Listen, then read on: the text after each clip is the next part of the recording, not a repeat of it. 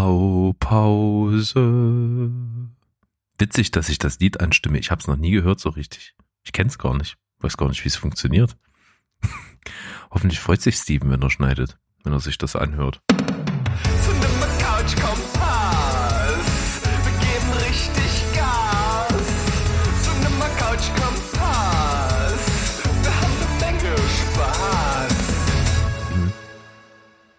Ich grüße dich und hab gleich mal eine Frage an dich. Frag Was mal. passiert, wenn man im Hühnerstall alle Hühner mit einem Lichtschwert tötet? Äh, dann hat man Hühnersalat. Nee, dann ist der Hahn solo. Das ist doof, Mann. Und dann noch ein Star Wars äh, Joke, Mann. Aber der ist schön. Mir gefällt der. Ich habe den Ja, letztens doch. gehört und fand den gut. Ja, nee, es ist schon, ist niedlich. Süß, ne? Siehst Aber ne? nicht so süß wie du. Steven, ich grüße dich. Ich freue mich, dass wir uns wieder hören. Wir sind heute am Donnerstag dabei und aus der Not haben wir jetzt wieder mal eine kleine Cinema Couch Kompass Folge einberufen, denn es ist doch einiges zusammengekommen. Auch wenn die Konzentration von uns beiden aktuell auf Serien liegt, kommen trotzdem der ein oder andere Film immer mal mit dazu und deswegen wird's mal wieder Zeit. Sonst wird es eine große Mammutfolge. Ja, also das Problem bei uns ist, dass wir tatsächlich gerade eine Serie schauen, die insgesamt 90 Folgen hat und wir uns im Grunde genommen nur darauf konzentrieren und gar keine Filme gucken, mehr oder minder. Und deshalb ist das bei mir recht überschaubar, bei dir wieder ein bisschen mehr, aber das ist ja äh, völlig egal, dann rede ich halt einfach über die Serie ein bisschen mehr. Ja, zum Beispiel. Finde ich gut. Lass uns diesmal direkt einsteigen. Wir haben heute also dadurch, diese, durch dieses Ungleichgewicht ja an geschauten Sachen, durchaus äh, eine Situation, dass ich wieder mal ein paar Blöcke bilde von meinen Sachen, die ich gesehen habe. Es wird also vielleicht heute etwas bergeinseitig vom Redeanteil, aber das ist ja auch sonst wahrscheinlich nicht viel anders. Ja, das äh, lasse ich jetzt einfach mal so im Raum stehen und ob das positiv oder negativ ist, das werden wir jetzt herausfinden. Ja, keine Ahnung. Werden wir ja sehen. Solange du nicht über irgendwelche Dokus sprichst, ist, glaube ich, alles im grünen Bereich. Ja, da brauchst du dir heute keine Das Sorgen finde ich schön. Okay, dann Serienblock. Die erste. Ich beginne einfach mal. Ich habe eine Serie. An einem Abend habe ich die Staffel durchgeguckt. Das heißt, wir haben es mit einer Serie zu tun, die A nicht viele Folgen hat und B eine Folge nur so um die 20 Minuten geht. Das kann man also super gucken. Die Rede ist von der Netflix-Produktion I Am Not Okay With This. Schon mal gehört? Ah, ja. Ja, Äh, ist in der Hauptrolle mit. Sophia Lillis, die aus äh, S bekannt ist zum Beispiel. Eine sehr gute, aufstrebende Jungdarstellerin, die wirklich einen absolut guten Job macht, hier im Zentrum der Serie steht. Ist also eine Schülerin an einer Schule mit einer alleinerziehenden Mutter und einem kleinen Bruder und sie ist so ein bisschen die Außenseiterin, sie ist in der Schule halt so die zugezogene, also auch in dem Ort und ja, weiß nicht so richtig, ist gerade eben in der Pubertät, kommt mit nicht, sich nicht so richtig klar. Und es wird auch thematisiert, dass ihr Vater halt weg ist, weil er gestorben ist. Und äh, den vermisst sie sehr, kommt nicht besonders gut mit ihrer Mutter klar. Also eigentlich das ganz typische Coming-of-Age-Ding, aber wenn sie besonders emotional ist, also entweder traurig oder wütend, ähm, entwickelt sie Kräfte, Fähigkeiten, äh, telekinetische Kräfte, ähnliche Sachen. Sie lässt Dinge schweben, macht Dinge kaputt mit Kraft ihrer Gedanken. Und das ist natürlich, wie es am Anfang so ist, auch sehr unkontrolliert. Ja, interessante Geschichte ist, denke ich mal, auch viel Identifikationspotenzial da für Jüngere. Zuschauer. Mir hat das Ganze sehr, sehr gut gefallen. Es ist so dieses typische Netflix-Ding. Es ist auch von der Erzählweise her das typische Netflix-Ding. Ist also keine mega Überraschung und etwas vorhersehbar, aber halt cool gemacht, cool gedreht, macht Spaß und ist super geschauspielert. Und sie hat in der Serie einen Nachbarn, äh, der auch so ein bisschen, wie soll man sagen, ein Paradiesvogel ist, der auch, du siehst den und denkst dir, der weiß noch nicht, dass er schwul ist. Also es ist halt ein absoluter splinischer Typ. Stanley heißt der und das ist der absolute Held der Serie. Stanley for President, geiler Typ, liebe ich über alles. Okay, das hört sich auf jeden Fall schon mal sehr interessant an. Und vor allem ist ja auch diese Ausgangslage vor allem deshalb so interessant, weil es ja so ein bisschen wie so eine Art, naja, äh, nicht, ni- nicht direkt wie eine Superheldengeschichte wirkt, aber halt natürlich so ein bisschen äh, Telekinete, telekinetische Sachen, äh, Mutant, Superheld, das kommt einem ja doch irgendwie direkt in den Kopf, aber es sieht halt natürlich völlig anders aus und ist halt ganz anders aufgemacht. Das macht's halt so Richtig, aber im Grunde genommen hast du völlig recht. Also es könnte durchaus sich in eine Superheldenrichtung entwickeln. Aber das wissen wir nicht und ich glaube auch nicht, dass das im Rahmen dieser Serie thematisiert werden wird in Zukunft. Die erste Staffel, wie gesagt, ist schnell geschaut, ist spannend, ist cool gemacht, macht viel Freude. Und ich glaube, dass es ähnlich wie bei The End of the Fucking World einen Quantensprung geben wird in Richtung Staffel 2. Jetzt wissen sie, es ist mega beliebt, es ist richtig gut angekommen bei Netflix-Publikum. Äh, es wird Geld geben, Budget geben für Staffel 2 und ich glaube, da hauen sie richtig einen raus und da wird es wahrscheinlich ähnlich sein wie bei der genannten Serie. 7,5. Könnt jetzt, äh, ja, also, okay, 7,5 ist ja, ist ja noch ganz okay. Also jetzt nicht, noch nicht überragend, aber so, dass es dich angefixt hat. Auf jeden Fall. Okay. Aber wir müssen uns ja jetzt wahrscheinlich ein bisschen gedulden, weil gedreht werden kann ja jetzt Ja, so sieht's aus. Aber kommt Zeit, kommt Rat. Es gibt tausend andere Sachen, die man sehen kann und davon wirst du wahrscheinlich berichten, was du als nächstes hast. Ja, wir haben, bevor wir die aktuelle Serie angefangen haben, Handmaid's Tale zu Ende geschaut. Also nicht zu Ende geschaut äh, von, äh, im, im Sinne von, von allen Staffeln, die es bis jetzt gibt, aber die, die es bei Amazon gibt. Also haben wir die erste und die zweite Staffel jetzt durch. Und ich muss sagen, es hat auf jeden Fall nochmal so einen kleinen Aufschwung dahingehend genommen, dass ich dadurch, dass ich die erste Staffel ja schon gesehen habe und in der Geschichte drin war, halt mehr mit den einzelnen Charakteren und Leuten halt mitgefiebert habe und auch die Charakterentwicklungen teilweise schon recht interessant sind. Du hattest ja damals zu meiner Kritik gesagt, die ich bei der ersten Staffel geäußert hatte, dass ich das alles so ein bisschen unrealistisch finde, dass ich mir das nicht so wirklich vorstellen kann, dass das so in dieser Art und Weise passiert. Und du hattest mir dann so ein bisschen prophezeit, dass das eigentlich alles sehr gut äh, noch erklärt und entwickelt wird. Und das fehlt mir persönlich nach wie vor, auch nach Ende der zweiten Staffel. Ich weiß nicht genau, ob du dich da dann auf die dritte schon bezogen hast, dass da so viel äh, noch irgendwie im Hintergrund besprochen wird, aber äh, ich bleibe zumindest bei meiner Grundaussage, dass für mich das Szenario zwar interessant wirkt, also definitiv und auch packend und man ist halt auch drin in der Serie. Ich finde es aber einfach nicht nicht realistisch und kann mir einfach nicht vorstellen, dass das sowas in, äh, in so einer Art und Weise irgendwie passieren könnte. Und weil das Ganze ja so extrem auf Realismus äh, getrimmt ist und alles so ernst und seriös ist, ist das für mich halt schon ein Mangel, der auch ein gewisses Gewicht hat. Ja, nachvollziehbar nach wie vor. Dein Urteil zu Staffel 2? Äh, Also ich fand die, wie gesagt, äh, äußerst, äußerst packend. Das ist weiterhin schauspielerisch äh, äußerst gut. Das ist auch von der Storyentwicklung sehr interessant gewesen und besser als die erste Staffel ein Stück. Und deshalb bin ich anstatt bei 8 bei 8,5. Ja, es ist eine großartige Wertung dafür, dass du die Prämisse nicht so annehmen kannst. Ich kann die Prämisse annehmen, deswegen kommt es bei mir noch besser weg.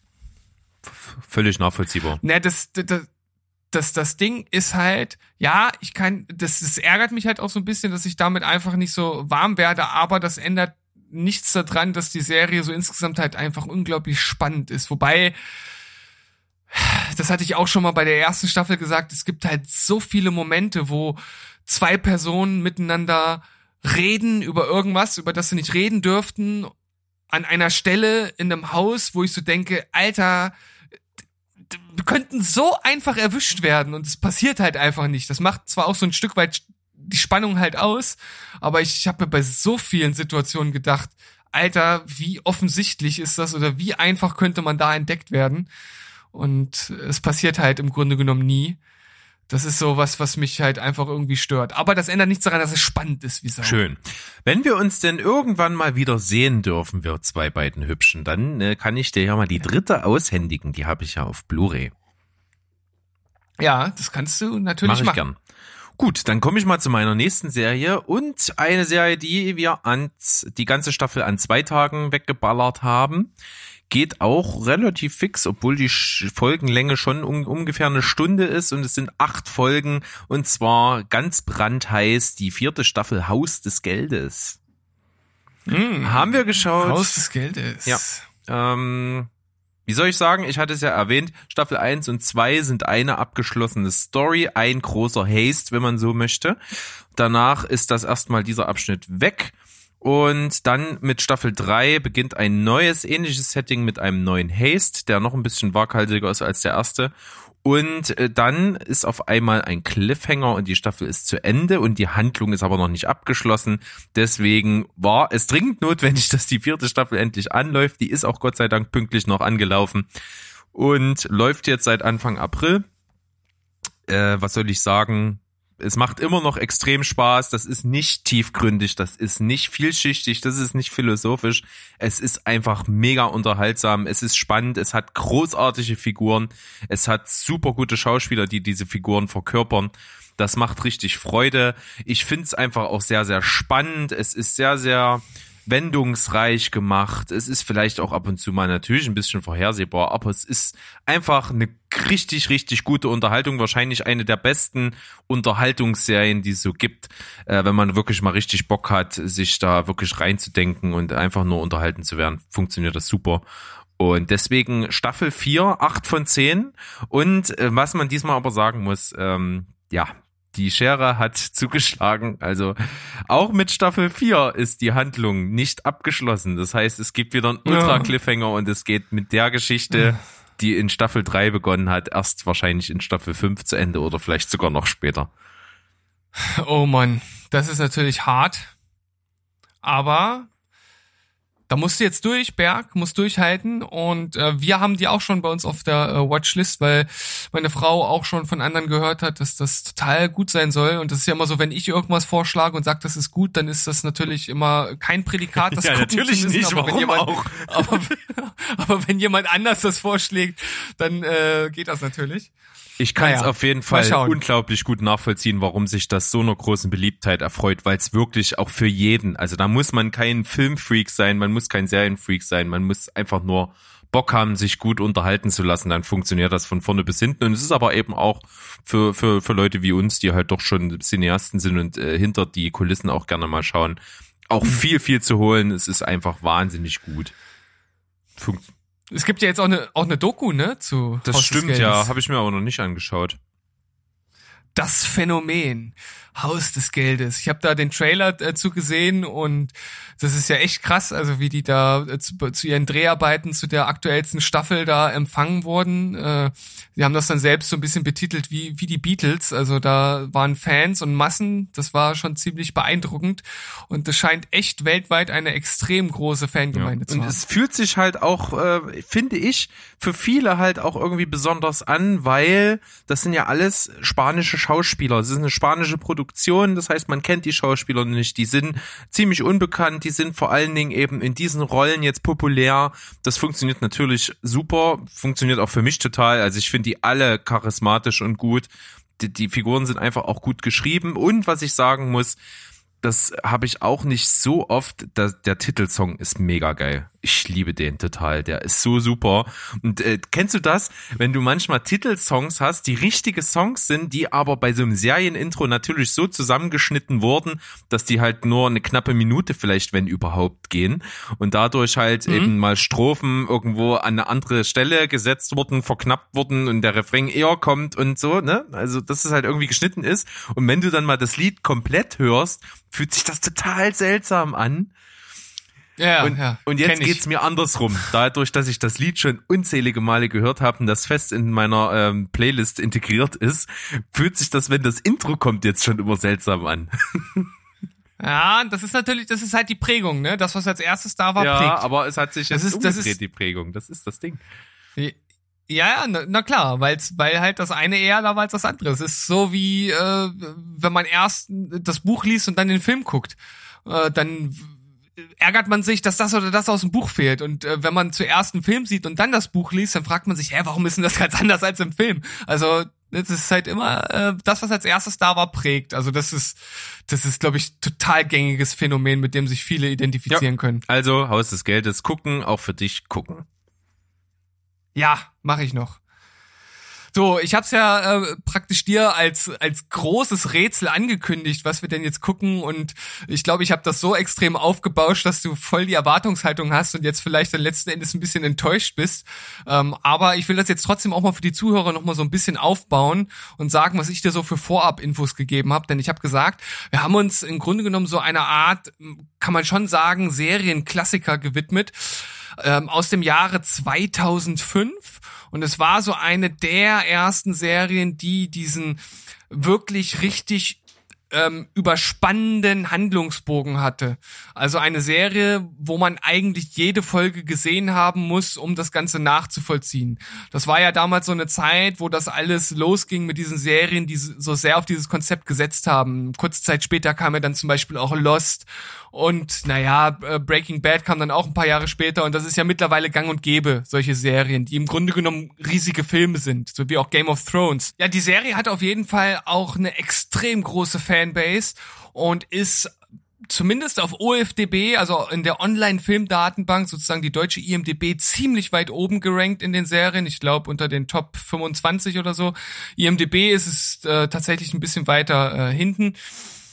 Und Hauptdarsteller, äh, einer der Hauptdarsteller ist Wentworth Earl Miller und wer die Serie nicht kennt, der wird wahrscheinlich auch nichts anderes mit ihm kennen, weil er relativ unbekannt ist und eigentlich hauptsächlich wirklich durch ähm, diese Serie bekannt ist und die andere Hauptrolle ist Dominic Purcell.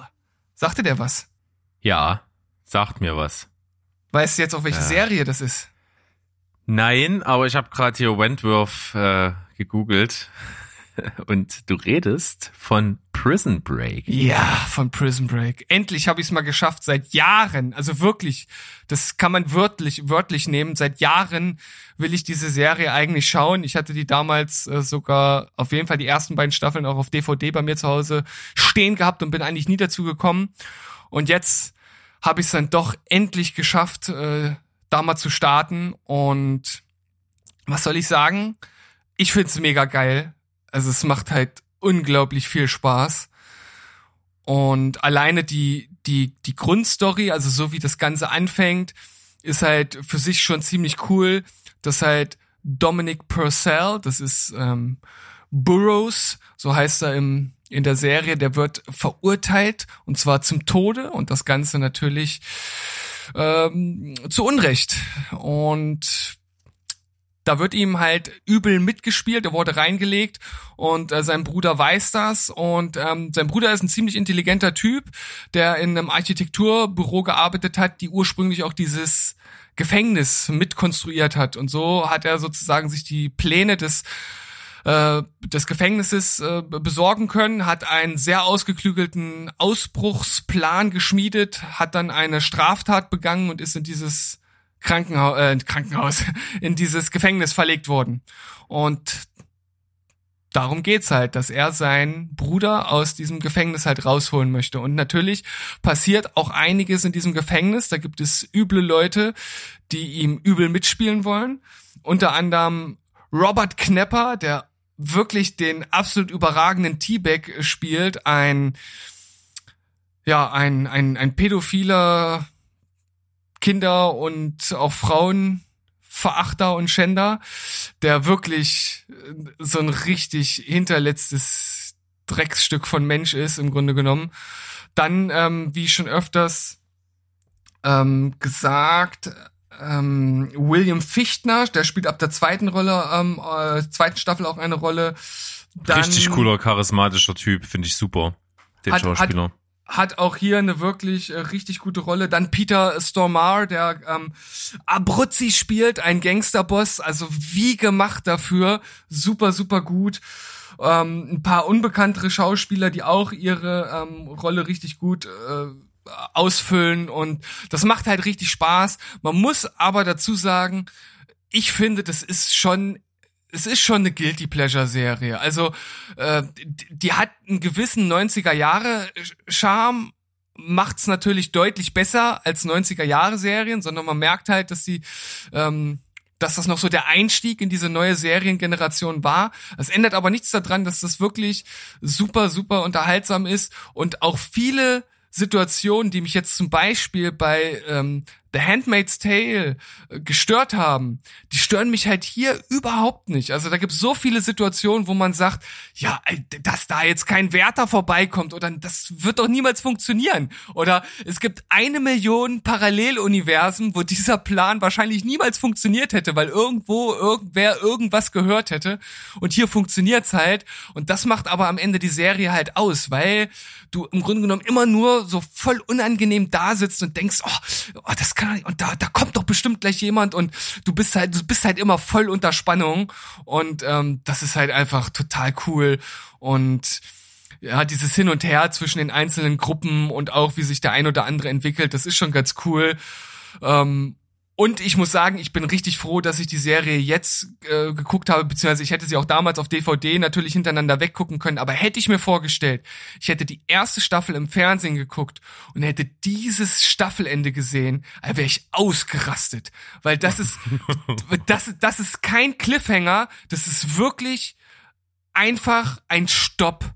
Mitten in einer Szene. Also, das ist kein Ende, es ist kein Cliffhanger, es ist halt einfach Schluss. Ich mir so denke, Alter, das kann man doch nicht machen. Ähm, also richtig mies. Ähm, aber wir konnten natürlich direkt weiterschauen und sind jetzt auch noch dabei. Ich find's immer noch äh, total äh, spannend und ich kann es einfach nur empfehlen. Es ist halt wirklich eine, ein Klassiker. Ja, also man hört natürlich unglaublich viel davon. Es ist eine Wahnsinns-Fanbase dahinter. Das hat natürlich auch dazu geführt, dass in jüngster Vergangenheit ja wieder eine neue Staffel nach eigentlich Serienende wieder angesetzt hat. Genau. Ähm, ist es denn jetzt abgeschlossen oder ist da nochmal damit zu rechnen, dass nochmal wieder was losgeht? Na, die hatten äh, ja zwei Staffeln jetzt noch gedreht. Also es gab ja damals drei Staffeln. Das war dann, glaube ich, 2007 oder 2008 oder so vorbei. Und dann haben die jetzt 2017 die vierte und 2018 kam dann, glaube ich, die fünfte. Und dann hatte ich mal gelesen, dass es Planungen wohl noch für eine sechste gab, aber da ist bis jetzt nichts passiert. Hm. Na gut, es bleibt also spannend und ja, auch wie du das erzählst, fixt mich das schon an. Klar ist ein bisschen abschreckend, die ist sehr, sehr lang, die Serie. Ne? So geht's mir natürlich auch zum Beispiel mit Mad Men, wo ich richtig Bock drauf habe, aber einfach die mir schon so lang ist. Und äh, eine treue Zuhörerin, die Suse, liebe, liebe Grüße an dich. Du bist immer mit dabei, du schreibst oft und ähm, du bist so ein Bilderbuch-Fan, ja, das funktioniert super. Äh, die hat gesagt, guckt Mad Men. äh, in Anlehnung an die Folge, wo wir das erwähnt haben. Ja, also das ist auch so eine Serie, die schon äh, seit Ewigkeiten in meinem Hinterkopf kreist. Aber ähm, ja, irgendwie konnte ich mich aus Gründen auch noch nicht so ganz äh, dazu dazu durchringen. Aber ja, es sind jetzt noch einige Folgen von Prison Break vor mir. Die werde ich jetzt auf jeden Fall erstmal noch äh, gucken, außer mir vergeht irgendwann die Lust. Äh, ich hoffe, dass das nicht der Fall ist, weil wie gesagt, ich äh, habe echt meinen Spaß bei der ganzen Sache und ich mag auch die beiden Hauptdarsteller funktionieren hier richtig gut, obwohl das keine mega guten Schauspieler sind. Aber gerade der gute Wentworth, der ist halt äh, echt wie gemacht für die Rolle. Also das ist halt einfach genau sein Ding. Und gerade die erste äh, Staffel und auch die erste Folge, die ist, die, die macht halt richtig Lust auf, auf alles, was danach kommt. Und ich kann dir einfach nur mal empfehlen, ähm, das wirklich so als Appetizer zu gucken und wenn du dann halt sagst, also es sagt mir überhaupt gar nicht zu, finde ich total doof, dann brauchst du eigentlich den Rest nicht gucken, aber wenn du sagst, ey, das ist schon geil, das, das macht äh, Bock auf mehr, dann kannst du auf jeden Fall noch, noch viel Spaß mit dem Rest haben. Na gut, dann schaue ich mal, ob ich da mal einen Blick riskiere. Vielleicht funktioniert's ja. Das Einzige, was mich eben bis jetzt immer ein bisschen abgeschreckt hat, ist natürlich, wie ich gerade sagte, A, die Länge, aber B eben auch, dass es schon echt eine Weile her ist und du sagst ja 90er Jahre, oh, okay. Aber wenn du sagst, man es unterhält trotzdem und man kann es noch gucken äh, und es versprüht mehr Charme, als dass es äh, eben in die Jahre gekommen ist, dann äh, scheint es zu funktionieren. Doch, das ist wirklich... Äh macht immer noch einen sehr guten, wie ich finde. Also man muss halt, wie ich auch gesagt habe, man muss halt diese gewissen Logikprobleme, die, die muss man halt einfach akzeptieren. Und dann funktioniert das wunderbar.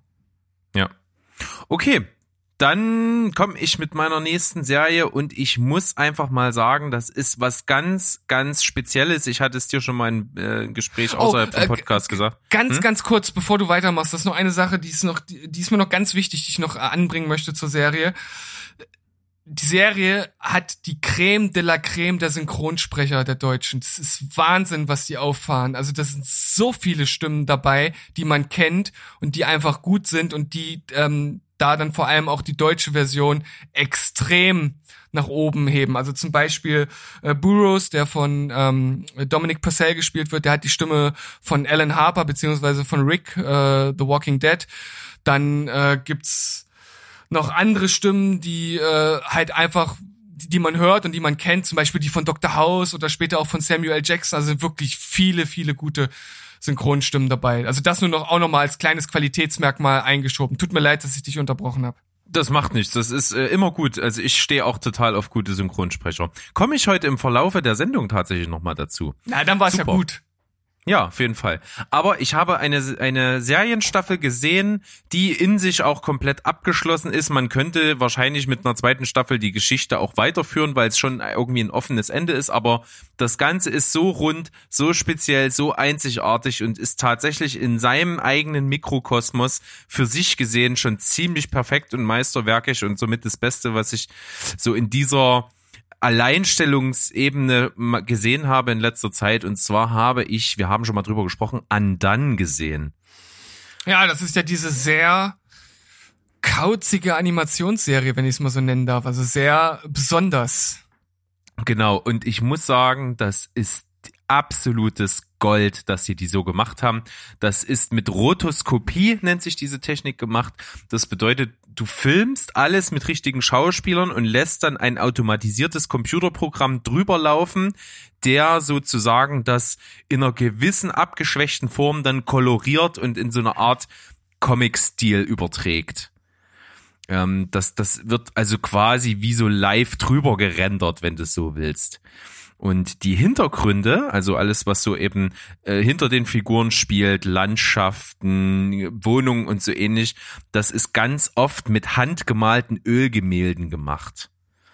Also der visuelle Stil ist der Oberwahnsinn und der hat sich wirklich erst im Nachhinein ergeben. Die wollten die als ganz normal gedrehte Serie machen und haben sich dann aufgrund der wirklich einzigartigen Story, die hier ist und die ist auch sehr verrückt und sehr ausufernd, dazu noch hinreißen lassen, das Ganze visuell auch einfach einzigartig zu gestalten. Und das in Kombination wird ein wahnsinnig gutes Werk, ist in der Hauptrolle mit Bob Odenkirk, der also auch bekannt ist für Better Call Saul, gesprochen wird von meinem Lieblingssynchronsprecher Michael Pan.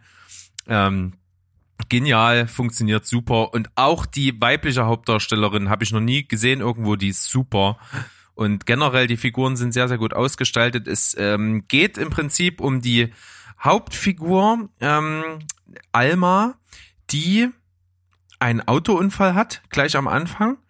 Und ihr Vater, gespielt von Bob Odenkirk, ist schon längere Zeit tot. Und nachdem sie im Prinzip aus dem Koma erwacht oder sich noch im Koma befindet, wir wissen es nicht so ganz genau, sieht sie ihren Vater und redet mit ihm. Und er offenbart ihr, dass sie jetzt durch diese, durch diesen Unfall äh, Gedanken erweiternde Fähigkeiten hat zur Übersinnlichkeit, zur Zeitreise, zu allen möglichen abgefahrenen Sachen, äh, die er Zeit seines Lebens als Wissenschaftler erforscht hat und mit ihr zusammen äh, seinen eigenen Tod auf die Schliche gehen möchte. Und das ist völlig abgefahren. Das ist so surreal. Es verschwimmen ständig Fiktion und reale Welt. Es gibt Zeitsprünge. Es geht vor und zurück. Es ist alles auch noch völlig traum, traummäßig äh, aufgearbeitet. Das ist eine wahnsinnig gute Story. Das ist unglaublich packend. Das ist eigentlich nahezu perfekt. Es macht Riesenspaß.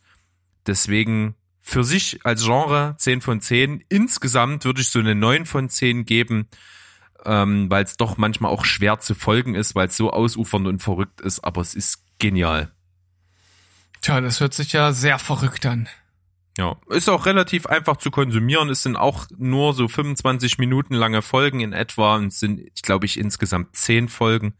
Kann man auch relativ schnell abarbeiten. Sollte man, glaube ich, auch machen, dann bleibt man am besten drin in der Geschichte, die wirklich äh, einen auch ein bisschen was abverlangt, um dem folgen zu können. Aber es lohnt sich. Es kann ich total empfehlen, an dann auf Amazon Prime aktuell zu sehen. Cool, dann haben wir ja unseren Serienblock abgeschlossen. Ja, es kommt nur noch ein was, was wir beide gesehen haben, was ich jetzt nachgeholt habe. Ah, okay. Ja, ich habe die vierte Staffel Preacher beendet. Ah, okay. Damit habe ich jetzt gar nicht mehr. Obwohl, ich habe, also jetzt gerade habe ich nicht damit gerechnet, aber ich habe vor kurzem mal überlegt, ey, Berg hat doch auch Preacher geguckt, aber die vierte Staffel, die fehlte noch. Also, Das ist ja total lustig, dass es jetzt dann da tatsächlich doch dazu gekommen ist. Ja, haben wir jetzt mal durchgezogen. Ja, was soll ich sagen? Ich habe mir sogar extra nochmal die Folge angehört, in der du darüber sprichst, wie du sie gesehen hast. Ja. Und ich bin komplett bei dir. Äh, wie soll man das sagen? Das ist schon irgendwie abgefreakt und ah, das Ende ist nicht schlecht, aber es ist auch irgendwie nicht gut. Also, was mich persönlich sehr, sehr stört, es war eine Serie insgesamt, die unglaublich geile Figuren hat und die hat sie bis zum Schluss. Also die neben äh, die Hauptcharaktere sowieso mit Jesse Custer, Tulip O'Hare und natürlich äh, Cassidy. ja, ähm, wie heißt er? B B Breaches? Nee, B B Breaches? Das hat so ganz in der letzten Staffel erfährt man erst seinen Vornamen. Cassidy ist sein Nachname. Ja. Ähm, Aber ich der ist weiß auch gerade nicht. Das Highlight Bronches heißt er. Bronches Cassidy. Ja. Äh, und der ist natürlich das absolute Highlight und bleibt es bis zum Schluss und er ist halt genial. Ich liebe ihn. Aber auch die anderen Figuren und natürlich auch Klaus Starr, Hitler, Eugene, äh, der Heilige, der Killer auch in seiner Art, der passt halt super, kaut sich da rein. Mega Serie eigentlich insgesamt. Aber letzte Staffel muss man trotzdem zugeben, das ist alles irgendwie so ein bisschen arg abgefahren, was da so vor sich geht, oder? Ja, und ich hab's ja auch in der alten äh, Kritik von mir schon gesagt, die ich gegeben habe. Ich hasse diese Enden, wo dann irgendwie so zehn Jahre später, 40 Jahre später, sowas mag ich nicht. Ich will, dass das dann endet, wo es spielt und dass das ein, ein sinnvolles Ende macht, weil du, du kannst doch mit den, mit den Personen, die dann da irgendwann später nochmal auftreten, gar nichts mehr anfangen. Du weißt doch gar nicht, was in der Zwischenzeit passiert ist. Das ist so unpersönlich. Ich, ich mag sowas nicht. Und das war Ja, ich finde ich finde das auch komisch, ja. Und ich habe ja äh, letztens, da haben wir auch mal ganz kurz äh, drüber geredet, da hatte ich über Why the Last Man geredet, dass ich den Comic lese. Ne, weißt du noch? Und das habe ich jetzt mittlerweile auch zu Ende gelesen. Und dort gibt's auch so ein Ende. Das hat mich auch total geärgert. Das ist 60 Jahre später. Der Hauptcharakter ist völlig anders als davor. Und das hat mir so viel kaputt gemacht. Also, Mhm. Ich habe, ich möchte das Ganze im Prinzip abschließen. Wie gesagt, die meisten Figuren kriegen ein gutes Ende, aber es gibt auch Figuren wie zum Beispiel Hitler, der einfach so ein völliges Nebenbei-Ende bekommt. Die Figur ist praktisch auf einmal völlig unwichtig. ja, stimmt. Also die hat, die hat mal so einen kurzen Handlungsstrang in Staffel 4 und dann verläuft sich das total im Sand. Genauso mit der frisch eingeführten Figur des Jesus. frisch eingefuhrten. frisch eingeführt. Jesus hat im Prinzip auch keinen richtigen Sinn. Und äh, auch Star hat zwar ein Ende, aber er hätte auch ein würdigeres verdient. Das ist wirklich eine Figur und ich zitiere dich gerne nochmal. Der muss leiden. Und der muss so leiden, dass ich wirklich die Augen zukneifen musste. Es ist so abartig zum Teil.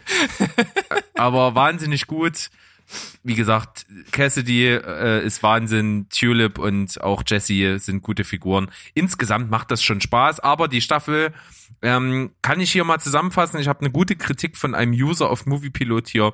Ähm, und zwar hat er über diese Staffel geschrieben. Leider eine ziemlich wirre Staffel, der man das ständige Müh Bemühen der Macher anmerkt, aus allen Handlungssträngen ein kohärentes Ganze schustern zu wollen und bei der einem ständig das paradoxe Gefühl beschleicht, dass alles und gleichzeitig auch rein gar nichts passiert. Das Traurige dabei, statt sich zu entscheiden für ein Finale voller absurder Verstümmelung und einem Regenschauer aus explodierenden Eingeweiden, wählte man als Schlusspunkt der Serie lieber trockene, einfallslose, langweilige, spießige, billige TV-Gefühlsduselei. Hm. Das ist wirklich so. Also man hätte, die Serie ist ultra abgefahren und man hätte das Ende wirklich völlig übertreiben können. Das wäre sinnvoller gewesen als das, was sie am Ende da gewählt haben. Aber ein was muss ich ganz hervorheben und das ist ganz, ganz großes Kino. Ähm, es gibt innerhalb der Staffel eine Kampfszene, die ist ein bisschen wie eine Kombination aus der berühmten Kampfszene aus Oldboy, die so im Side-Scroller-Style stattfindet, und aus äh, den beiden Plankampfsequenzen aus der Serie Daredevil, die auch als Plansequenz richtig gut sind. Das beides kombiniert in einem völlig abstrusen Setting, und zwar in einem Sündenhaus, in der sich Fetisch-Sextouristen treffen. Das ist ultra geil. Also eine der besten Kampfszenen, die ich je gesehen habe. Das stimmt, ja. Die geht auf jeden Fall sehr, sehr geil ins Mark. Macht halt super viel Spaß. Und wie du sagst, die Serie trumpft wirklich mit äh, sehr viel Kreativität und sehr viel verrückten Dingen auf. Und man hat dort, glaube ich, einfach mit dem Ende so einen Kontrapunkt setzen wollen, ähm, um alles andere irgendwie so kontra zu karieren. Und das hat halt leider nicht so funktioniert, wie sie es geplant haben. Es ist aber auch natürlich schwierig, denn es geht in der Serie ja darum, was ist Gottes Plan für die Menschheit? Und natürlich weiß das niemand. Und natürlich gibt's ja auch Gott für uns jetzt nicht, aber egal wie man das Ganze dreht und wendet, natürlich kann man keine befriedigende Antwort auf das Ganze geben, aber die, die hier stattfindet, ist eben auch eher so lala, finde ich. Von daher, komm, geschenkt, die Staffel nicht so stark mit 7 von 10, aber immer noch gut. Insgesamt würde ich Preacher eine 8 von 10 geben. Es ist doch sehr einzigartig und wer da drauf steht, den kann man nicht das absolut empfehlen. Das ist eine super Serie. Alles klar, dann haben wir jetzt aber den Serienblock abgeschlossen, würde ich sagen. Genau, jetzt geht's auch schneller, aber Serienblock ist heute einfach mal wichtig gewesen. Ja, das stimmt. Und äh, wie wir vorher besprochen haben, du kannst jetzt gleich mal mit einem Trash-Trio hier äh, starten sozusagen. Du hast nämlich drei Filme, die nicht so toll waren. Richtig. Zwei davon kann ich wirklich ganz getrost abspeisen. Einer davon ist ein bisschen schade, stehe ich wahrscheinlich relativ alleine damit da, aber ich kann es auf jeden Fall begründen. Erstmal aber hier zu den Trash-Sachen. Ich habe äh, die x-este, die, oh, die x-vielste, die x-malste, keine Ahnung, Verfilmung der Peter Pan-Geschichte gesehen. Und zwar äh, dieses wie nennt man? Es ist eigentlich ein Prequel zu der bekannten Peter Pan Geschichte und zwar mit dem Film nur Pan.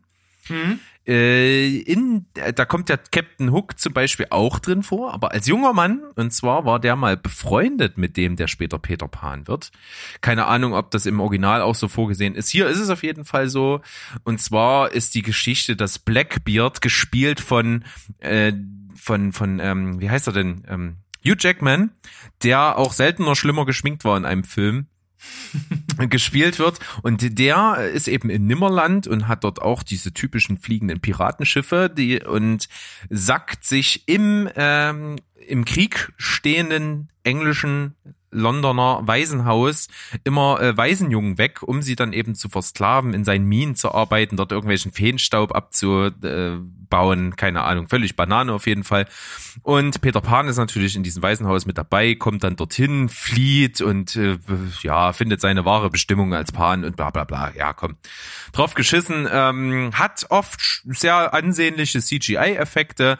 Ich finde auch grundsätzlich diese Prequel-Geschichte ganz gut muss ich sagen. Ich finde auch den Ansatz cool, dass irgendwie Hook und Peter befreundet waren und sich das dann später entzweit. Allerdings wird das in dem Film überhaupt nicht thematisiert. Gar nicht. Null. Ähm, das soll wahrscheinlich dann wahrscheinlich nochmal ein Film kommen, der dann also das Entzweien dieser beiden darstellt. Keine Ahnung, wie das geplant ist. Interessiert auch nicht. 5,5 von 10.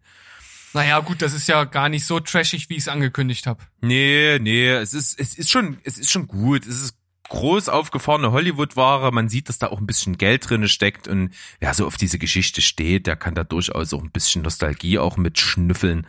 Aber naja, gut. Meins war es nicht. Dann habe ich noch gesehen einen französischen Film, eine Komödie, relativ locker, nennt sich Hochzeit ohne Plan. Ja, handelt von einem Typen, der auf einer, auf einer Kostümparty, er ist selber als Superman verkleidet und eine wunderhübsche junge Frau verkleidet als Wonder Woman macht ihn dann an. Er hat eigentlich nicht so richtig Bock drauf, lässt sie eigentlich mehr oder weniger abblitzen und sie baggert aber weiter. Die landen dann im Bett noch auf dem gleichen Abend und äh, sie gibt ihm ihre Visitenkarte. Sie ist nämlich Hochzeitsplanerin und naja, er ist zu Hause und in der nächsten Szene erkennt man, oh, er hat eine Freundin. Und diese Freundin findet in seiner Hose diese Visitenkarte und, und stellt ihn zur Rede, woher er denn die Nummer der Frau hat. Und er sagt, äh, ich will dich doch heiraten. Und dann soll also seine Affäre die Hochzeit ausrichten, der beiden. Naja, alle Zutaten sind da, ist so einigermaßen, ist ganz witzig, ist ganz charmant und die Hauptdarstellerin ist wirklich, wirklich gut. Aber naja, 5,5 von 10. Oh, das hört sich so nach so einer abgedroschenen Romcom an. Also, das, das, Das fixt mich so gar nicht an. Ja, nur der französische Charme kann es auf ein ganz gutes Plateau noch einigermaßen retten. Und wie gesagt, die Hauptdarstellung ist wirklich gut, wobei ich schon die Grundprämisse seltsam finde. Das ist wirklich, also, die ist echt attraktiv und ich glaube, die kann halt auch auf so einer Party, wo viel Alkohol fließt, auf jeden Fall und auch auf einer normalen Party jeden haben, den sie will und die nimmt halt ein, der offensichtlich null Bock auf sie hat und auch nicht mal irgendwie mega hengstmäßig gut aussieht. Also das fand ich schon relativ unglaubwürdig, der dieser Ausgangspunkt. Aber naja, gut, keine Ahnung. Naja, vielleicht ist das. Äh, ist Das die- hat mich aber, ja, es hat, Entschuldigung, es hat mich doppelt traurig gemacht, denn der Film spielt in der Provence, wo ich halt auch mit meiner Frau zusammen einen zweiwöchigen Urlaub gebucht habe, den ich wahrscheinlich dann in Zeiten des Corona aktuell jetzt canceln kann. Ja, davon kannst du auf jeden Fall ausgehen.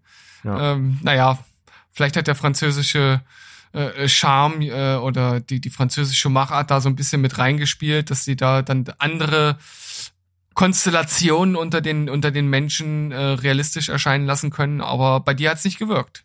Nee. So, und jetzt komme ich zu dem Punkt, wo mich einige unserer Hörer wahrscheinlich steinigen werden. Ich habe einen absoluten Klassiker und zwar einen wirklichen Liebling von vielen, vielen Menschen gesehen und muss sagen, da war ich wirklich enttäuscht. Es war natürlich auch nicht gut. Ich habe meine Frau endlich überreden können, mal wieder einen Ghibli-Film mit mir zusammen zu gucken. Und wir haben das wandelnde Schloss gesehen und das fand ich nicht gut. Echt, das ist Wirklich. bei total vielen äh, einer der besten Filme mit. Ja, ja. Und ich finde nicht gut. Ich finde wirklich nicht gut. Ich finde die Story anstrengend ohne Ende.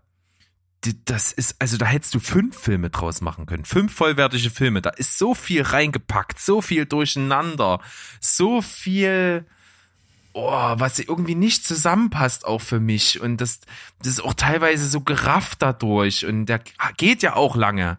Der geht ja auch wieder so über oder knapp zwei Stunden.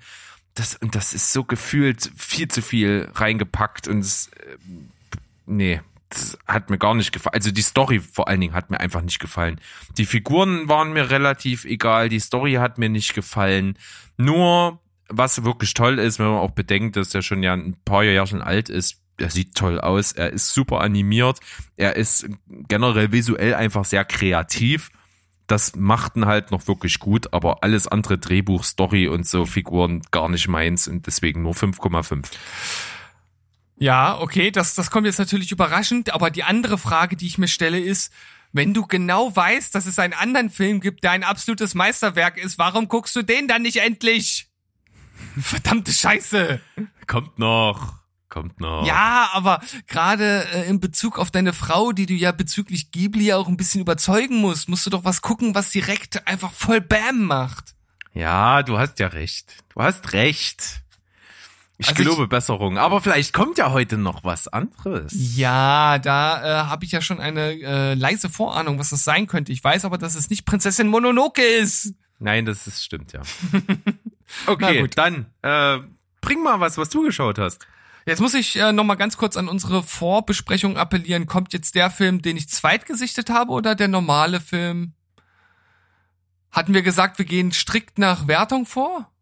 Ja, Ja, okay.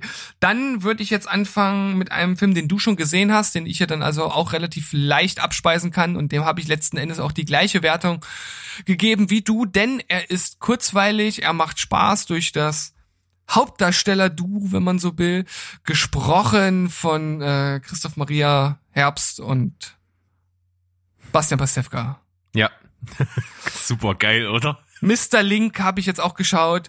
Äh, auf jeden Fall nicht ganz zu Unrecht äh, nominiert gewesen für den Oscar und auch Golden Globe äh, nominiert, äh, sogar mit dem Preis für den besten Animationsfilm, denn es ist wirklich spaßig und ja, wie du sagst, das hat äh, extrem äh, kurzweiligen Unterhaltungswert gehabt, auch wenn es jetzt für mich kein Animationsfilm für die Ewigkeit ist. Und was du gesagt hast, also das ist ja wirklich schon weniger Stop Motion als ein richtiger Animationsfilm. Also es ist ja Das stimmt. also muss man wirklich sagen, das ist so krass, wie das aussieht, wie das teilweise gemacht ist, nur bei ganz schnellen Szenen, also vor allen Dingen diese, da gibt's so eine Saloon-Kampfszene, da siehst du es halt schon, dass es Stop-Motion ist, aber sonst ist es schon Wahnsinn.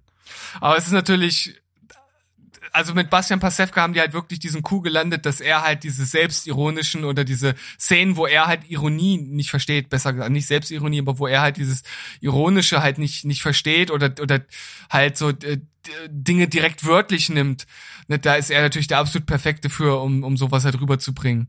Wenn dann halt äh, der, der Typ dazu zu ihm sagt, hier werf mal das Seil über die Mauer und er wirft halt das ganze Seil also nicht nur den Haken nach oben, sondern wirklich das ganze Ding über die Mauer und dann, dann funktioniert das natürlich vor allem, weil es halt Bastian Pasewka spricht. Ja, also das muss ich schon sagen. Ich glaube, wenn ich ähm, gut, ich es wird ja auch im Original von großartigen äh, Leuten gesprochen. Ich weiß nicht, wie, wie gut das ist, aber wenn du nicht die richtigen Sprecher dafür hast für den Film, ist es ein absoluter 0815-Film, auch wenn er mega gut aussieht. Aber gerade im Deutschen, dadurch, dass wir beide schon äh, Christoph Maria Herbst und Bastian Pastewka sehr mögen, funktioniert das schon extrem gut als Gespann. Ja, aber wie gesagt, insgesamt finde ich, ist es halt einfach nur ein kurzweiliger Animationsfilm und mit 7,5 ist er, denke ich, ganz gut bestückt. Auf jeden Fall. Gut, dann komme ich mal zum nächsten. Ein Film, den ich eigentlich selber nicht gucken wollte. Ich bin auch nicht der größte Tim Burton-Fan, aber meine Frau hatte so gesagt, ach komm, ich würde den gerne mir angucken und da bin ich Kumpel wie Sau. Natürlich habe ich ihn geguckt. ähm, muss sagen, doch durchaus besser, als ich vermutet hätte und gar nicht so schlecht. Die Insel der besonderen Kinder. Interessant, dass den hatte ich jetzt tatsächlich so im Kopf, weil ich mir gedacht habe, wahrscheinlich hast du eigentlich die anderen meisten Tim Burton Filme wahrscheinlich gesehen. Ja, ich denke schon. Und das ist so einer, der ja irgendwie total untergegangen ist und deswegen dachte ich, der könnte es sein. Ja, also wirklich gute CGI, muss man sagen. Es ist ein sehr fantastischer Film. Es handelt ja von so einem Jungen, der eben ein bisschen eigenartig ist und sein äh, Großvater, der ähm, als ein bisschen verrückt und, und wie soll man sagen, ähm, wie sagt man, ähm, schizophren eben äh, betitelt wird, ist eigentlich gar nicht bescheuert und ähm, ja, stirbt und die ziehen dann halt da zu, zu einer Brief, Brieffreundschaft von ihm ähm, nach England, also leben in den USA und äh, fahren nach England, um diese Brieffreundschaft da zu treffen und dann treffen die eben auf dieses Waisenhaus mit diesen Kindern, die alle so Mutationsfähigkeiten haben. Also da gibt's eine, die kann fliegen, da gibt's eine, die hat am Hinterkopf statt ein Hinterkopf eben ein großes Maul. Dann gibt's eine, die kann Pflanzen wachsen lassen. Also so Mutanten im, im, im Grunde genommen. Und die befinden sich dann dort an einem Ort, der sehr schwer aufzufinden ist und der eine Zeitschleife ist. Also der ist quasi ein Moment, 40 Jahre oder keine Ahnung wie viele Jahre zuvor, ich glaube 60 Jahre zuvor, äh, in einer Zeitschleife und dieser Tag läuft immer wieder ab, damit diese Kinder dort in Ruhe aufwachsen können mit ihren Fähigkeiten und dann eben nicht von irgendwelchen Leuten weggekascht werden, um da Experimente durchzuführen und so weiter und so fort. Also das, so diese Prämisse ist interessant geschrieben, ist auch in sich irgendwie sehr konsistent, das macht alles schon irgendwie auch Sinn, ist sehr fantastisch, sehr surreal, aber ja, ist nicht unbedingt mein Ding, ist auch, ist, man merkt schon irgendwie ein Jugendbuch. Also es ist jetzt nicht unbedingt sowas für Erwachsene, aber so Jugendliche, so keine Ahnung, Teenageralter und so, glaube ich, haben da viel Spaß dran. Kann man sich angucken, ist teilweise aber trotzdem sehr gruselig. Also es gibt auch Monster in dieser Welt. Und äh, das ist schon alles ziemlich gut dargestellt. Wie gesagt, CGI fetzt. Äh, Schauspieler sind ganz gut. Eva Green zum Beispiel hier mit dabei. Die kann man sich auf jeden Fall eigentlich auch immer angucken. Die macht einen guten Job. Ja, gute Jugendbuchverfilmung. Mit sehr guten Effekten. 6,5 von 10. Hm. Ja, ich bin ja auch auf den Film gekommen, weil der ja auch erst vor kurzem, glaube ich, auf irgendeinem Streaming-Portal mal dazugekommen ist. Also jetzt nicht vor kurzem im Sinne von vor zwei Wochen, aber ähm, da ist mir das dann auch aufgefallen. Aber ich hatte nie so richtig wirklich Bock, den zu schauen. Und bei dir klang das ja jetzt auch so, als wenn deine Frau dich dazu genötigt hat, ne? Ja, sie hat es einfach vorgeschlagen, sie würden gerne gucken und ich habe da nichts dagegen gehabt und dachte mir, ja klar, warum nicht? Und ja, hab's jetzt nicht wirklich bereut. Ist nicht wahnsinnig überragend, aber ist, ist gut. Kann man sich angucken. Naja. Dann hast du direkt äh, noch ich, was. Ja, habe ich. Ähm, und zwar eine Empfehlung von jemandem, der bald bei uns zu Gast sein wird. Das müssen wir natürlich an anderer Stelle auflösen, aber ich habe mir direkt mal einen Film, den ich schon eine Weile vor mir hergeschoben hatte, angeschaut, weil er gesagt hat, guck den dir mal an, der ist gut. Und zwar ein Film von Wes Anderson, nicht unbedingt dein Ding, ich weiß, aber ein Film, Wes Anderson ist eben Wes Anderson, der hat einen ganz bestimmten Look, in den er seine Filme macht. Ne, wir haben über die Tiefseetaucher gesprochen, Grand Budapest Hotel fällt immer mal wieder ähm, Moonrise Kingdom, großartiger Film. Und äh, er ist aber natürlich auch auf der anderen Seite bekannt für Stop-Motion-Filme, die er gemacht hat. Unter anderem Isle of Dogs, den ich ja auch schon mal besprochen habe. Aber ich habe gesehen, der fantastische Mr. Fox. Mhm. Und der gefällt mir sogar fast so gut wie Isle of Dogs. Isle of Dogs war wirklich sehr überragend, hat ja auch wirklich äh, viele Filmpreise abgeräumt und war ziemlich im Gespräch. Der ist auch sehr, sehr meisterlich. Aber der fantastische Mr. Fox ist ähnlich gut, hat ähm, spielt in der Tierwelt, geht um einen Fuchs, der damals Hühnerdieb war, eben was so ein Fuchs eben so macht und dann erwischt wird zusammen mit seiner äh, Fuchsfrau, hat er das immer damals durchgezogen und als sie einmal gefasst werden und kurz vorm Tode sind, sagt sie ihm, dass sie schwanger ist und dass sie sich wünscht, dass er aufhört, als Hühnerdieb zu arbeiten und sein Geld zu verdienen. Und äh, das macht er dann eben auch und die führen dann relativ, ja, ärmliches Leben danach. Er ist dann, er ist Kolumnist in so einer, in so einem Tagesblatt und irgendwie packt ihn aber dann doch irgendwie wieder diese, diese Leidenschaft zusammen mit seinem Sidekick, ein Opossum. Ähm, so, so Hühnerdiebstähle im großen Stil durchzuziehen und daraus entwickelt sich dann eine ziemlich katastrophale Story, die für ihn halt nicht gut verläuft und das sind viele coole Figuren, viele coole Tiere dabei, das macht echt Spaß. Das ist mega geil synchronisiert, also hier kann ich es auch auf jeden Fall sagen, wahnsinnig gute Synchronsprecher, die hier mit am Start sind. Äh, das Opossum wird auch gesprochen, zum Beispiel von Michael Pan, den ich mega finde. Ähm, aber auch Bill Murray im Original mit dabei, mit seiner Stimme als, als Dachs-Anwalt. Ähm, sind coole Figuren dabei, es macht Spaß, es ist im typischen Wes Anderson-Stil und so finde ich Stop Motion richtig geil. So ist Stop Motion noch Stop Motion sieht auch nach Stop Motion aus und was da alles so krass äh, passiert. Gerade am Ende, wenn Action-Szenen anfangen, wo Sachen explodieren und brennen, wie das dann immer bei Stop Motion mit so Wolle gemacht ist, die dann so sich wegbewegt. Das, finde ich immer wieder absolut faszinierend und kann mir gar nicht ausmalen, was das für ein Aufwand ist, sowas herzustellen. Wahnsinn. Viel Liebe drin, macht Spaß. 7,5 von 10.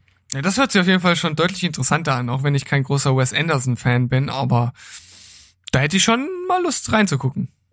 Ja, also gerade auch wer auf Stop Motion steht, der darf das hier nicht verpassen. Hm. Wenn mich nicht alles täuscht, Berg, kommen wir jetzt zu einem Film, den wir zusammen besprechen. So sieht's aus. Ich habe ihn zuerst geschaut und zwar nachdem ich direkt mitbekommen habe, dass der auf Netflix online geschaltet wurde und irgendwie ganz Deutschland verrückt gespielt hat. Äh, ich glaube, man weiß auch nicht so genau warum, aber es war halt einfach so und war auch zwischenzeitlich sogar auf Platz eins der deutschen Netflix-Charts. Es handelt sich um den spanischen Film, wir sind wieder bei Spanien, die äh, machen da anscheinend äh, viele gute Sachen. Ja, im Original El Joyo. El Joyo. Äh, der Schacht. Ein Film, der im Grunde genommen eine Mischung aus Cube und Snowpiercer darstellt. So äh, kann man das eigentlich ganz gut zusammenfassen. Handelt sich also um ein vertikales Gefängnis. Das heißt, es gibt äh, so verschiedene Ebenen, die immer direkt untereinander sind. Und in der Mitte gibt es einen, einen Schacht und dort wird täglich das Essen von oben nach unten durchgefahren und auf jeder Ebene bleibt diese Plattform nur, ich glaube, zwei Minuten und in dieser Zeit können die Insassen, das sind immer zwei pro Plattform, so viel essen, wie sie wollen. Und diese Plattform, die ist wirklich mit dem allerfeinsten vom feinsten Essen jeden Tag bestückt und man kann sich jetzt natürlich ausmalen, das ist äh, ein ganz schön hoher, äh, großer, langer Schacht. Die, die weit unten sind, kriegen im Grunde genommen wenig bis nichts mehr ab und teilweise äh, machen auch die auf den oberen Plattformen ziemlich eklige Sachen mit dem Essen und ähm, ja, ich glaube, allein die Beschreibung, die, die sagt schon äh, viel darüber aus, was der Film einen sagen möchte. Ähm, und das äh, hämmert der Film auch so ein bisschen mit dem Holzhammer tatsächlich ein. Aber es ist äh, tatsächlich ein sehr spezieller, besonderer Film, der mich letzten Endes gut unterhalten hat. Ja, und der Reiz des Ganzen ist natürlich, dass das so angelegt ist, wie du es beschrieben hast, sehr gut, gerade eben ein großes soziales Experiment und bei dem das eben so ist, dass zwei auf einer Plattform sind, wie du schon sagtest, und das äh, ist immer ein Monat. Und dann wird per Zufallsprinzip die Plattform gewechselt. Das heißt also, wer ganz oben war, irgendwo auf Plattform 6 oder 4, kann in, in der nächsten Einstellung auf Plattform 50 sein, wo es auch noch einigermaßen gut zu essen gibt, aber dann irgendwann zum Beispiel auf Plattform 170 ist und äh, dann im Grunde genommen einen Monat lang Hunger leiden muss. Das wird dann halt schon existenzieller Kampf um, ums Überleben und das ist natürlich insgesamt als ganz großer Gesellschaftsspiegel angelegt an Egoismus unserer Zeit, an Warenknappheit, an anderen sozialen äh, Konstrukten, über die man halt eben mal nachdenken muss. Und der Grundgedanke ist ja eigentlich, wenn jeder das nimmt, was er zum Leben braucht, reicht es für alle. Ja. Und das Ganze wird verhindert vom Egoismus und das thematisiert dieser Film. Genau, und das macht er auch insgesamt, finde ich, eigentlich ziemlich gut, wobei ich das Ende relativ unbefriedigend finde. Ja, ging mir ganz genauso. Mir war das Ende also ich find's ganz gut, wenn, wenn es kein Holzhammerende gibt, wo dann auch der letzte rafft, was der Film mir sagen will. Aber wenn es sowas ist wie hier, wo es einfach mal 50.000 verschiedene Arten gibt, wie du das deuten kannst und du eigentlich aber zum Deuten noch zu wenig Informationen hast, finde ich das hier auch sehr unbefriedigend. Ja, also das ist wirklich so, man, man wird halt einfach komplett im Dunkeln gelassen. Es ist ziemlich, ziemlich meta oder könnte ja fast, fast sagen, ein bisschen esoterisch. Ich weiß es nicht. Also es ist wirklich schwer einzuschätzen, was dann da letzten Endes, letzten Endes passiert. Und äh, für mich gab es auch so die, die ein oder andere Szene, so wie sich, wie sich die Leute verhalten oder wie die Dialoge geführt werden. Das ist schon fernab von dem, was sonst so äh, in Hollywood oder so produziert wird. Das ist erstmal so für die Sehgewohnheiten schon ein bisschen speziell gewesen. Aber äh, es ist halt auch mal ganz schön, so ein bisschen aus diesem Trott herauszukommen und halt immer nur das Gleiche zu sehen. Das stimmt. Insgesamt, wie du schon sagst, äh, dadurch, dass es auch ein spanischer Film ist, unverbrauchte Schauspieler, man kennt die nicht.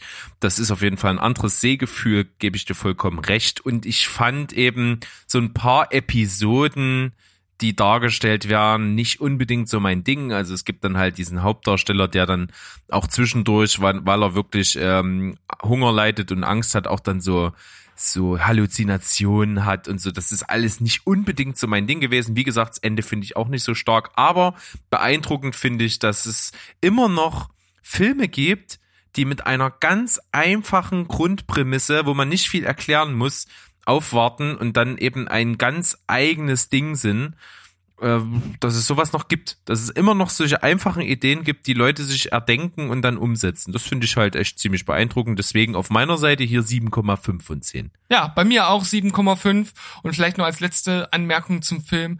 Also es, es gibt schon ein paar ziemlich heftige äh, und auch eklige Szenen. Also wer da so ein bisschen Berührungsängste hat, der sollte sich das vorher auf jeden Fall überlegen. Ja, also kein Film fürs Frühstück zum Beispiel nebenbei. nee. Ganz bestimmt nicht. nicht. Ganz bestimmt nicht. Okay, dann äh, bin ich dran. Dann bist du dran. Ja, dann äh, ein sehr, sehr gutes Beispiel eines Ghibli-Films an dieser hm. Stelle. Äh, meine Frau und ich, wir haben Chihiros Reise ins Zauberland gesehen. Und ich muss sagen, für sich als Genrefilm 10 von 10 Meisterwerk. Absolut. Insgesamt, ich stehe nicht unbedingt auf Anime, das habe ich ein und das andere Mal schon gesagt trotzdem ein wahnsinnig guter Film. Deswegen bei mir 8,5 von 10. Was kann man über diesen Film sagen? Viele werden schon mal davon gehört haben. Ist einer der besten von Ghibli, ist sehr bekannt. Chihiro ist ein junges kleines Mädchen, die mit ihren Eltern umzieht und äh, auf dem Weg verfahren die sich und kommen an so einen alten Tunnel äh, sie gehen gemeinsam durch und sie landen in einer Stadt, die so eine Art Vergnügungspark ist, so ein stillgelegter und sie haben Hunger und, und gehen da irgendwie so rein und finden dann tatsächlich Essensstände, wo gerade Essen ist und die Eltern fangen halt an reinzuhauen und äh, Chihiro rennt weg. Und dann stellt sich auf einmal heraus, dass sie ganz schnell flüchten soll. Sie trifft auf jemanden, der sagt, du musst hier weg. Du musst bevor vor Einbruch der Dunkelheit hier weg sein. Und als sie dann an ihren Eltern vorbeikommt, sieht sie, dass die beiden sich in Schweine verwandelt haben, bekommt Riese es mit der Angst zu tun, rennt weiter weg und stellt fest, dass ihr Rückweg durch ein mehr abgeschnitten wurde, dass sie dort jetzt festsitzt und jetzt in diesem Zauberland eben äh, erreichen muss, dass ihre Eltern zurückverwandelt werden und sie in ihr normales Re Leben zurück kann. Und was soll ich sagen, wie mega kreativ dieser Film ist, ist absolut Wahnsinn. Ja, also der hat ja nicht zu Unrecht damals einen Oscar gewonnen für den besten Animationsfilm. Was den Fantasiegehalt angeht, wahrscheinlich wirklich einer der besten Anime-Filme, die man so finden kann. Äh, hier vielleicht auch eine Warnung für diejenigen, die das mit ihrem äh, Kind äh, gucken wollen. Der Film ist zwar ab null freigegeben, aber er ist halt schon auch ziemlich grausam. Es gibt auch ein, zwei Szenen, wo ein bisschen Blut fließt. Also, dass der Film eine Nuller-Freigabe bekommen hat, ist doch auch wieder sehr verwunderlich. Äh, das vielleicht einfach nur mal mitnehmen, falls man denkt, okay, der ist ab null, das ist ein Trickfilm, den kann man mit seinen Kindern gucken. Das sollte man beachten. Ganz richtig. Steven in seiner Eigenschaft als pädagogischer Zeigefinger hier wieder par excellence. gerne, Sehr gut. gerne. Aber wirklich fantastischer Film. Geht auch sehr lang, ist auch äh, knackt die zwei Stunden Marke und ist auch, muss man zugeben, so ein bisschen Material für zwei, drei Filme. Im Kontext dieses Zauberlandes funktioniert das aber, weil man erwartet einfach, dass man überflutet wird mit krassen kreativen Episoden, Figuren, Ideen, allen möglichen und das bekommt man hier. Ganz äh, zum Beispiel in diesem Zauberland herrscht eine, ja, eine böse Königin, kann man das so sagen? Hexe, oder? Hexe, genau, eine böse Hexe, gesprochen von Nina Hagen. Mega. Absolut mega. Unglaublich gut. Aber auch alle anderen Synchronsprecher, äh, die hier gesprochen werden, richtig, richtig toll. Es sind so viele Begebenheiten. Es ist fantastisch animiert. Es sieht super aus. Es ist bunt. Es ist schrill. Es ist tiefgründig. Es hat eine wirklich krasse Öko-Message, die ein überhaupt nicht mit dem, mit dem äh, Hol- Holzhammer in den Kopf gedroschen wird. Die ist ganz subtil, aber wirklich stark und dadurch halt wirklich wichtig auch. Man merkt hier also auch wieder den Anspruch vom Studio Ghibli. Und was ich auch, auch aufs äh, wandelnde Schloss übertragen kann, eine wirklich großartige Musik. Das muss man auch dazu sagen. Also gerade auch bei äh, Chihiros Reise und auch, nee, auch eigentlich auch beim wandelnden Schloss, äh, das kriegt man so schnell nicht wieder aus dem Kopf. Das ist wirklich noch Musik, die hängen bleibt. Und da kannst du dich auch schon mal auf Prinzessin Mononoke freuen, denn das, also der Film hat eines der besten Main Themes ever. Ja. Also, Also Chihiros Reise ins Zauberland bei mir mit 8,5 insgesamt als Genrewertung Meisterwerk auf jeden Fall. ja, äh, bei mir wäre jetzt der abschließende Film an der Reihe. Sind wir da auf einem guten Weg? Da sind wir auf einem guten Weg. Ja. Ich Brauch habe auch dann nur noch einen, äh, den ich noch mal kurz erwähne, aber dann das ist nur so ein Bonus. Ja, das ist, äh, das ist jetzt sozusagen Doppelbonus, weil bei mir ist auch eine Zweitsichtung jetzt noch am Start, die ich geschaut habe, weil meine Frau den Film auch unbedingt nochmal sehen wollte. Und ich, ich finde den Film halt schon mega, aber trotzdem ist es halt kein Film, den ich eigentlich jetzt direkt nochmal gucken wollte, weil ich halt weiß, was alles passiert und weil ich halt weiß, dass der so auch mit auf den Magen äh, drückt. Ähm, und dann habe ich natürlich auch Kumpel wie ich bin, gesagt, natürlich gucken wir den und zwar Systemsprenger habe ich jetzt nochmal geguckt. Ja, ja, das ist natürlich kein Film, den man so leichtfertig mal guckt. Ne? Ja. Das ist, das ist eine, das ist eine bewusste, weittragende Entscheidung, sich den anzugucken. Und wie gesagt, äh, bei mir ist es ja nun noch wirklich nicht lange her, dass ich den zum ersten Mal gesehen hatte. Und ich finde den halt wirklich ziemlich, ziemlich gut. Und äh, das hat jetzt auch beim zweiten Mal im Grunde genommen nicht abgenommen. Und ich finde es immer noch wirklich überragend, wie diese Jungschauspielerin, die Benny dort spielt, die einfach nicht zu handeln ist, ähm, wo das System einfach versagt, das System gesprengt wird, wie der Titel schon andeutet. Und selbst eine wirklich unkonventionelle ähm, Intervention im Wald zusammen mit ihrem Schulbegleiter letzten Endes nicht das Allheilmittel ist und man am Ende ja mit leeren Händen dasteht und einfach nicht weiß, was man machen soll. Und das ist halt auch wirklich das, was den Film halt ausmacht. Äh, gibt halt keine einfachen Antworten, zeigt aber trotzdem die Probleme auf, die es gibt. Und das ist definitiv ja ein Problem, wo die entsprechenden äh, Profis und äh, Professionen sich was überlegen müssen, was man mit solchen Kindern wirklich macht. Ja. Habe ich auch ja vor kurzem erst hier drüber gesprochen, als ich ihn gesehen habe. Ich bin da ähnlicher Meinung. Es ist auf jeden Fall kein wie soll man das sagen? Es ist nicht so ein Unterhaltungsfilm. Es ist halt wirklich ein sehr, sehr spezieller Film, der sich intensivst mit diesem Thema des Systemsprengens beschäftigt. Das absolut großartig und auch dazu unterhaltsam tut. Schauspielerisch der absolute Oberwahnsinn ist und von daher extrem war ein äh, äh, wertvoller Film. Sollte man sich angucken. Ähm, ist ein deutscher Film, ein wirklich guter deutscher Beitrag äh, der F Filmgeschichte. Von daher schon eine absolute Empfehlung, aber natürlich mit Vorsicht zu genießen ist harter Tobak. Ja. Bei mir nach wie vor eine 9 von 10. Und in diesem Sinne geht's eigentlich nur weiter nach oben und Berg hat da noch was für euch. Das stimmt. Ich komme auch mit einer Zweitsichtung um die Ecke. Und zwar ein Film, den ich hier schon eben vor kurzem erst berichtet habe. Ich habe ihn gesehen Ende März. Ich hatte ihn also schon in einer Folge mal hier besprochen. Und zwar ein Film, den ich damals im, Fil im Kino nicht geschafft habe. Und dann endlich, als er bei Amazon Prime kostenlos oben war, mir angeschaut habe. Und zwar Midsommar das äh, Horrormeisterwerk des 2019 von Ari Aster, der mit Hereditary schon ein wahnsinnig gutes Ding abgeliefert hatte und dann eben da nachgelegt hat mit einem Film, dessen Story er schon vor Hereditary geschrieben hatte. Und das ist einfach ein Horrorfilm, so wie ich ihn mega finde, weil es ist im Grunde genommen nichts Übersinnliches dabei. Es sind keine Geister, Dämonen, irgendwas mit dabei. Es ist wirklich die knallharte Realität und deswegen so wahnsinnig gut. Und ich, seit ich ihn gesehen habe, spukt er mir im Kopf rum und jetzt, äh, als er auf Amazon wieder verfügbar war, habe ich mir gleich nochmal angeguckt. Sogar meine Frau überreden können, ihn mit mir zu gucken. Die fanden auch ziemlich gut. Ähm, das ist Wahnsinn. Und ich habe ihn bei der Zweitsichtung, weil er mich über seine unglaubliche Lauflänge von über zweieinhalb Stunden trotzdem beim zweiten Mal wieder so gefesselt hat wie beim ersten Mal, als hätte ich ihn das erste Mal gesehen, musste ich eine 10 von 10 raushauen, weil ich glaube, das wird bei mir so ein Instant Classic. Ich glaube, ich habe den nicht zum letzten Mal gesehen. Das ist natürlich Wahnsinn. Und mittlerweile bin ich doch im Überlegen, ihn vielleicht zu schauen, weil meine Frau den auch gucken will. Also komme ich wahrscheinlich gar nicht drum herum. Also für die ist das was. Ja, ja gut, ich weiß, ich bin mir nicht ganz sicher. Das ist natürlich, das ist so sehr speziell, sehr, sehr, sehr speziell. Ja, meine Frau steht halt auf auf krassen Scheiß, ne? Also ja, daher. aber es ist es ist kein Gorefest. Das kann ich dazu sagen. Also wer jetzt ein mega Splatter-Film äh, erwartet, das ist es nicht. Aber er ist auf seine Art und Weise, auf seine einzigartige Art und Weise sehr verstörend. Naja, sie ist ja jetzt kein Splatterfilm im äh, Fan im eigentlichen Sinne, sondern es muss halt einfach nur ja verstörend. Das passt schon. Also sie findet ja auch Antichrist total cool. Ja, dann ähm, klare Empfehlung, schaut euch das mal an. Ich prognostiziere dir, ohne dich groß damit zu beeinflussen, so eine, so eine mindestens eine 7,5 weil du nicht umhin kommen wirst, diese absolute Filminszenierungsmäßige Meisterleistung zu honorieren.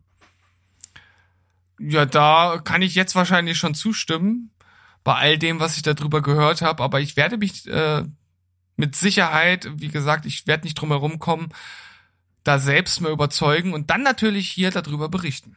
Ja, und ich war wirklich selten so gespannt darauf. Das muss ich sagen. Ich bin kann es nicht wirklich 100 pro einschätzen, wie du das finden wirst. Ich find's Wahnsinn. Es ist, wie der mich gepackt hat, wie ich da wirklich zweieinhalb Stunden völlig gebannt davor sitze. Und auch das auch beim zweiten Mal, das ist, will schon was heißen. Hm. Okay, dann machen wir doch die Ab Abmachung. Ich schaue Midsommer und du die erste Folge von Prison Break. Ach, ich dachte jetzt Prinzessin Mononoke. was ist denn, wenn ich bei Prison Break angefixt bin? Ja, dann hast du natürlich ein gewisses Problem. ja, eben, weil da, da, das passt gerade gar nicht rein. Wie ich nämlich schon in unserer Sonntagsfolge berichtet habe, sind wir gerade dabei, die ersten beiden Staffeln von Westworld nochmal zu gucken, um dann in die dritte richtig einzusteigen. Äh, das ist natürlich auch ein ganz schönes Pensum, was da vor uns liegt. Ja, das stimmt natürlich. Da kann naja, man nicht einfach mal so 90 Folgen zwischenschieben. ja, das stimmt. Das wird natürlich äh, schwierig, außer man guckt es parallel, aber das machst du ja nicht so gern. Nee, da, da komme ich im Kopf durcheinander, weiß ich doch gar nicht, was ich gerade gucke. Dann verwechsel ich die Handlung von dem einen mit der Handlung von dem anderen und dann bin ich völlig, völlig girre im Kopf. Aber du bist doch ein schlaues Kerlchen, du kannst doch sowas unterscheiden. Ja, ich eigentlich. Bin, ja nicht, bin nicht multitaskingfähig. Aber du machst es ja nicht im, im, im wörtlichen Sinne gleichzeitig. Es Nein, ja, simultan nicht, aber. Na gut, okay. Äh, Ich will dir da natürlich nicht reinreden. Äh, Schau erstmal Westworld zu Ende und vielleicht schließt das äh, gedanklich ab, aber du kannst es ja mal so ein bisschen mit auf deine Warteliste nehmen. Das auf jeden Fall. Irgendwie klingt's interessant und wenn du schon so begeistert bist, das ist, ist ja schon mal ein guter Anhaltspunkt. Jo, na dann sind wir durch. Doch schneller als gedacht. Haben wir wirklich äh, für den äh, übrigen Block so lange gebraucht wie für einen Serienblock, hä? Ach, so richtig 50-50.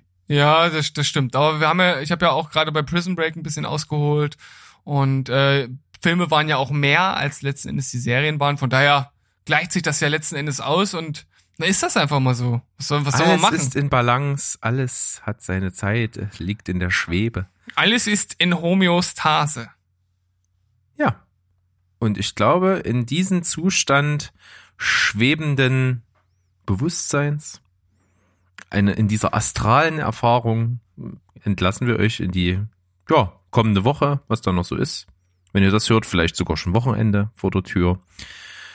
Aber der Vorteil ist, ihr könnt uns ja zu jeder Tageszeit und Nachtzeit hören, wie ihr möchtet. Und wir sind immer in euren Ohren. Genau. Und äh, lasst euch von Corinna nicht unterkriegen. Genießt die Zeit, die ihr habt. Und wenn ihr die Möglichkeit habt, geht auch mal raus. Das Wetter wird schön. Haltet natürlich trotzdem Abstand. Genau, so machen wir es. Äh, Es war mir eine absolute Freude. Ein inneres Blumenpflücken, das hatten wir schon eine Weile nicht mehr. Das stimmt doch gar nicht. Das hast du erst letztens benutzt. Ehrlich? Ja. Naja. und du, und du hast, du, hast, gefühlt du, ewig, du, ja. hast, du hast danach auch gesagt, das hatten wir schon eine ganze Weile nicht mehr. Siehste. Und da traust du mir zu, zwei Serien simultan zu gucken. Ich bin doch schon völlig bekloppt im Kopf. Ja, okay, das stimmt. Das hast mich überzeugt. Lass es sein. klar. Nicht, nicht, zwei, nicht zwei Serien gleichzeitig gucken. So, Dann, Schluss äh, jetzt, ja. dann gibt's nur noch System Overload bei dir. Ja, das wollen wir alle nicht. Und von daher, bis zum nächsten Mal. Sonntag gibt's eine neue Folge. Bleibt dran. Seid wie immer dabei und vielleicht kommt ja ein Gast. Vielleicht, aber nur vielleicht. Ja, dann, wie immer. Tschüss, ciao und goodbye. Bleibt Spoiler und Corinna frei. Bis dann. Genau. Haut doch ab mit Corinna. Tschüss. Entschuldigung, Corinna. Ich kenne dich zwar nicht, aber eine, wenn Corinna, Corinna zuhört, äh, Entschuldigung.